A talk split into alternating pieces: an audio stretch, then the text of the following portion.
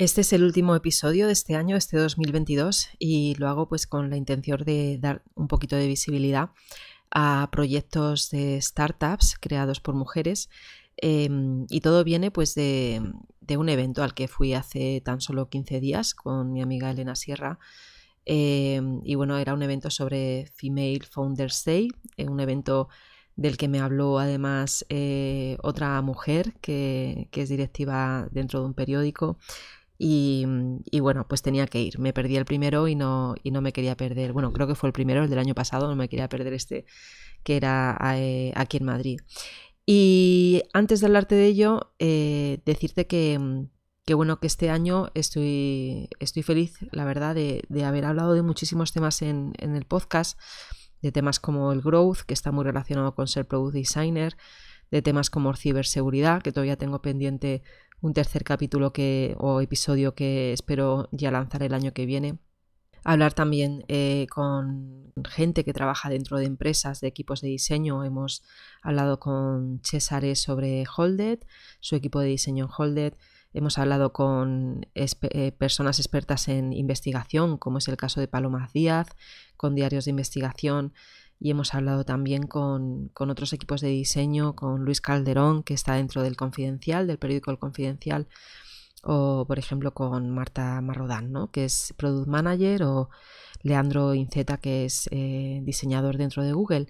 Y, y todos estos perfiles, que espero seguir trayendo perfiles tan interesantes el año que viene como estos, pues nos, han estado contando ¿no? Eh, cómo, cómo, trabajan eh, y cómo y hemos aprendido un poquito cómo, cómo es trabajar dentro de equipos de diseño.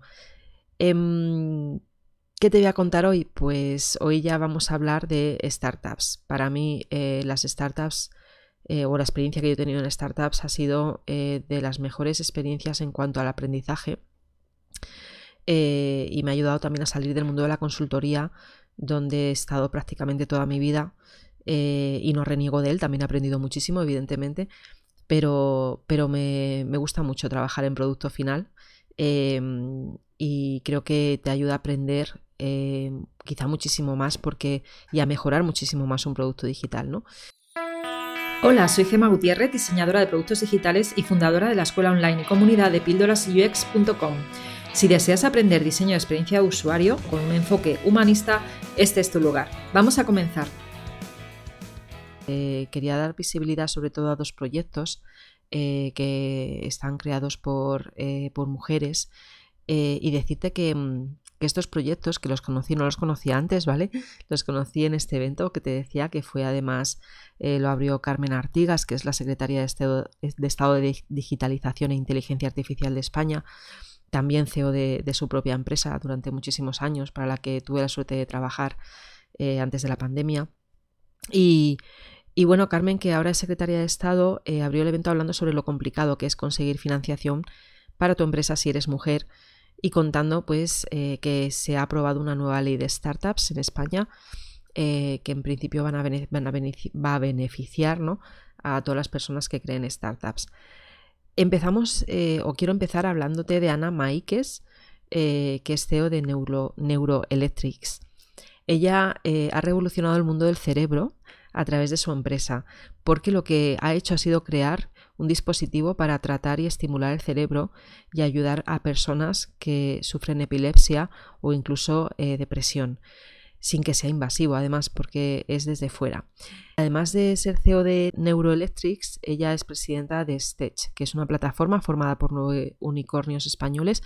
Si no sabes lo que es un unicornio, pues no pienses en el, eh, el caballito con, con, con el cuerno en la cabeza, sino que son startups que, realmente han conseguido muchísima financiación y que están creciendo exponencialmente, ¿no?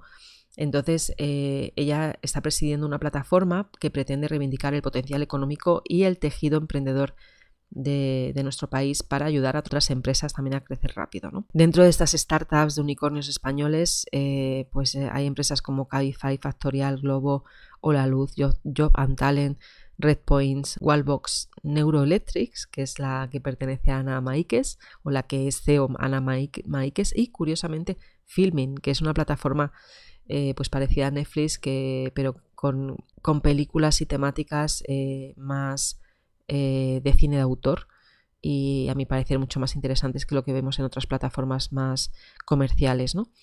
Em, bueno, pues estas son empresas emergentes que tienen esa categoría de unicornio dentro de Stage y que tienen el objetivo de visibilizar un nuevo modelo productivo que es clave en nuestro país y que compitan a nivel mundial. Mm, bueno, pues hay algunas que ya conocerás, otras que no. Échale un vistazo si quieres eh, y te pondré el enlace también en referencias del episodio eh, relacionado con este, o sea, del artículo relacionado con este episodio, que es el 112. Tan solo tienes que ir a píldorasux.com barra 112. Y eh, bueno, te he comentado un poco cuáles son las unicornios en España, pero mi intención no es darle visibilidad a esa, sino en concreto a, la que está mm, Ana Maikes, porque eh, realmente su proyecto creo que es un proyecto que ayuda a la sociedad, que es lo que más me interesa. Yo si tuviera que elegir trabajar en una startup, lo haría en una que realmente estuviera, estuviera ayudando a la sociedad, no una que empeore la sociedad, evidentemente, ¿no? O intentaría entrar en una que, ayudara a la sociedad. Y realmente Neuroelectrics es así.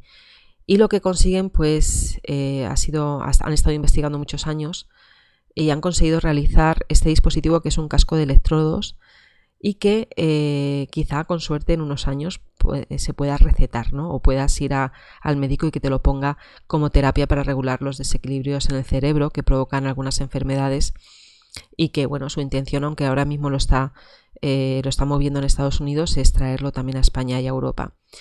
Ella eh, comentaba que en un estudio piloto realizado con niños con epilepsia en el hospital de Boston, ha conseguido reducir hasta un 50% los ataques epilépticos a través de la terapia de uso de 20 minutos diarios con ese casco durante 8 semanas.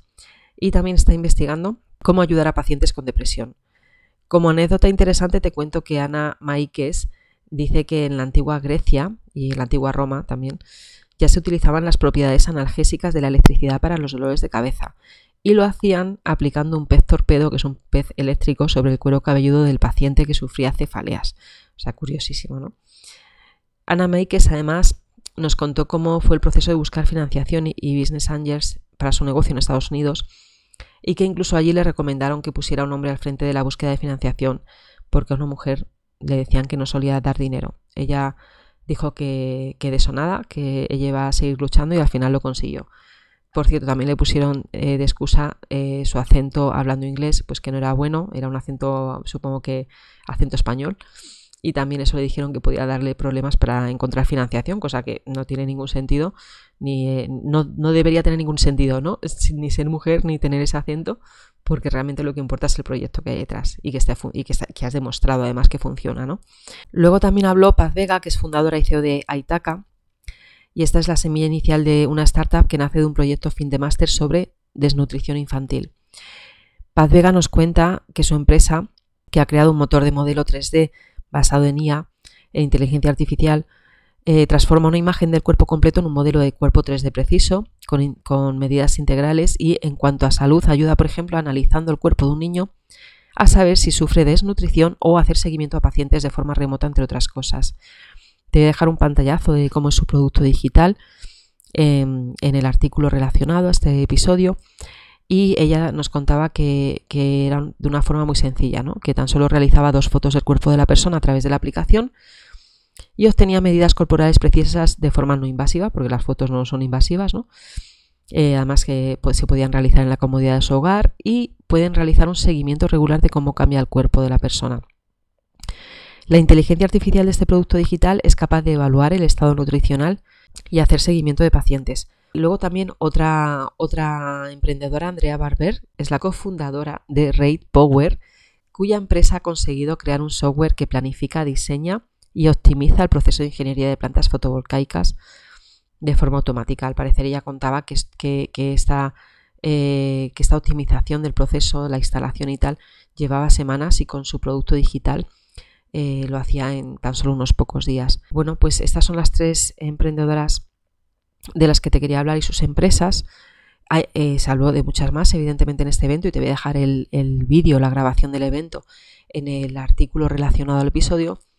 Y ya cierro también contándote algunos datos que nos dio Esther Cid, que fue fundadora de Tips eh, y ella nos, nos contó ¿no? cómo las preguntas que se hacían habitualmente las mujeres cuando los inversores, ¿no? Cuando eh, querían invertir en tu empresa, pues las preguntas eran más orientadas a cuál es la supervivencia de la empresa, mientras que las preguntas que hacían a los hombres eran más sobre cuál va a ser el crecimiento de la empresa, ¿no? Fíjate, de una forma, o sea, enfocar preguntas de una forma negativa o una positiva, ¿no?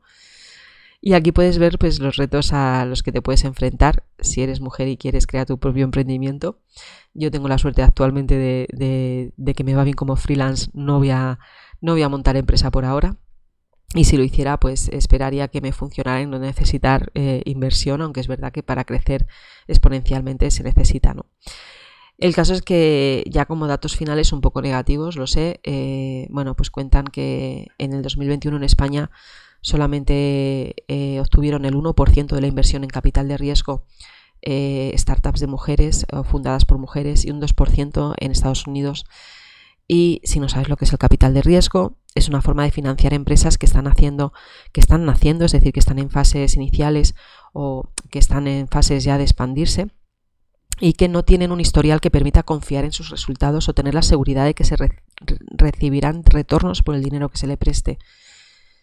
Y así está la situación eh, actual, ¿no? Eh, en este 2022, em, ojalá dentro de 10 años sea distinto, o 20 o 30. Esto ya sabes que va lento, por desgracia. Em, y bueno, pues nada, si te has quedado con curiosidad por saber más de este evento, eh, que fue en el Ateneo de Madrid y, que detrás está la gente de Female Founders Day, que además tienen un podcast, y bueno, teníamos además, bueno, tenían además como em, empresas detrás del evento a Google for Startups, el Ayuntamiento de Madrid, a Singular, a Minimalist, que es una startup también em, de ropa minimalista, y se realizó en el Ateneo de Madrid. Así que nada, te voy a dejar también una charla donde Ana Maikes explica en profundidad cómo funciona el casco de Neuroelectrics. Es que me parece una pasada este proyecto. Ojalá hubiera más proyectos así. Y, bueno, pues eh, ya sé que esto se sale quizá, o puedes pensar que se sale un poquito de la temática del diseño de experiencia de usuario, eh, pero que sepas, y lo digo siempre, que tienes que estar al tanto de qué empresas tecnológicas existen a día de hoy. En este caso son startups, muchas, y, muchas de ellas, o todas, podría decirte que tienen un producto digital detrás y, tienen esa parte tecnológica eh, de la que bueno está bien estar al día. Em, y aunque sabes que en, algunos episodios te voy a hablar de cosas muy concretas de UX, considero que en otros debo de, expandirme y de hablarte de, temas tecnológicos en general. De hecho, tengo pensado también hablarte sobre hablarte más sobre inteligencia artificial en este 2023 que nos, llega en, unos, eh, en unas pocas semanas. Así que nada, espero que te haya gustado este episodio y si tienes cualquier duda, pues escríbeme a hola.pildorasux.com y que sepas que tengo también una newsletter que puedes suscribirte para recibir información eh, tanto de los episodios de mi podcast como de otra de cursos que haga o, temas que me parecen interesantes de los que hablo a veces a mi comunidad en pildorasux.com barra newsletter. Si te ha gustado este episodio, compártelo en tus redes sociales. Hasta luego y feliz final de año. Eh, y si escuchas esto meses posteriores, pues bueno, está bien que sepas cuándo se grabó. Hasta luego, chao. Si después de escuchar esta píldora te quedaste con ganas de más, entra a mi escuela online de Tribooks un lugar donde UX designers de todo el mundo aprenden, evolucionan y hacen comunidad.